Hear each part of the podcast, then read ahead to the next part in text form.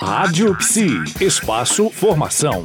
E nesta terça-feira voltamos com Marida Conceição Pereira, que é mestra em psicologia clínica, doutora em neuropsiquiatria e ciências do comportamento, e hoje está conversando com a gente sobre a psicologia da aviação. Mas antes de falarmos sobre outros assuntos, eu gostaria que você falasse pra gente sobre a Abrapave, que é a Associação Brasileira de Psicologia da Aviação. Fala pra gente um pouquinho sobre ela. A Associação Brasileira de Psicologia da Aviação, ela é resultado de uma luta de um grupo de trabalhadores mais antigos da psicologia dentro do contexto aeronáutico, né? Uhum. Ela foi criada em 27 de agosto, dia do psicólogo de 2013, e ela tem por finalidade congregar psicólogos que se interessam pelo desenvolvimento no Brasil da psicologia aplicada no ambiente aeronáutico e tem, evidentemente, um incremento eh, de buscar a segurança de voos no Brasil, do transporte aéreo em geral, né?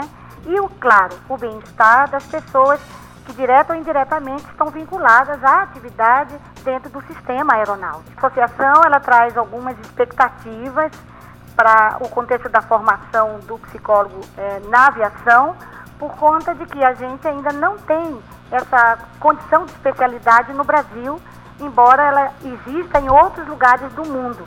Nós precisamos, a partir de, de nos tornarmos mais visíveis no mundo do trabalho do psicólogo, nós podemos é, chegar ao ponto de tornar a psicologia da aviação como uma especialidade no Brasil, porque ela realmente difere de outros contextos da psicologia e de onde a psicologia chega, né? Uhum. Nós precisamos é, ter no futuro essa condição mesmo, especialidade. A associação ela busca, ela vem buscando é, o reconhecimento dessa especialidade. Ó, muito interessante. Depois nós vamos falar um pouquinho mais sobre a associação durante todo esse período da nossa conversa aqui no especial da Coluna Espaço Formação. Nós voltamos amanhã batendo mais papo. Até lá. Tchau, tchau. Tchau.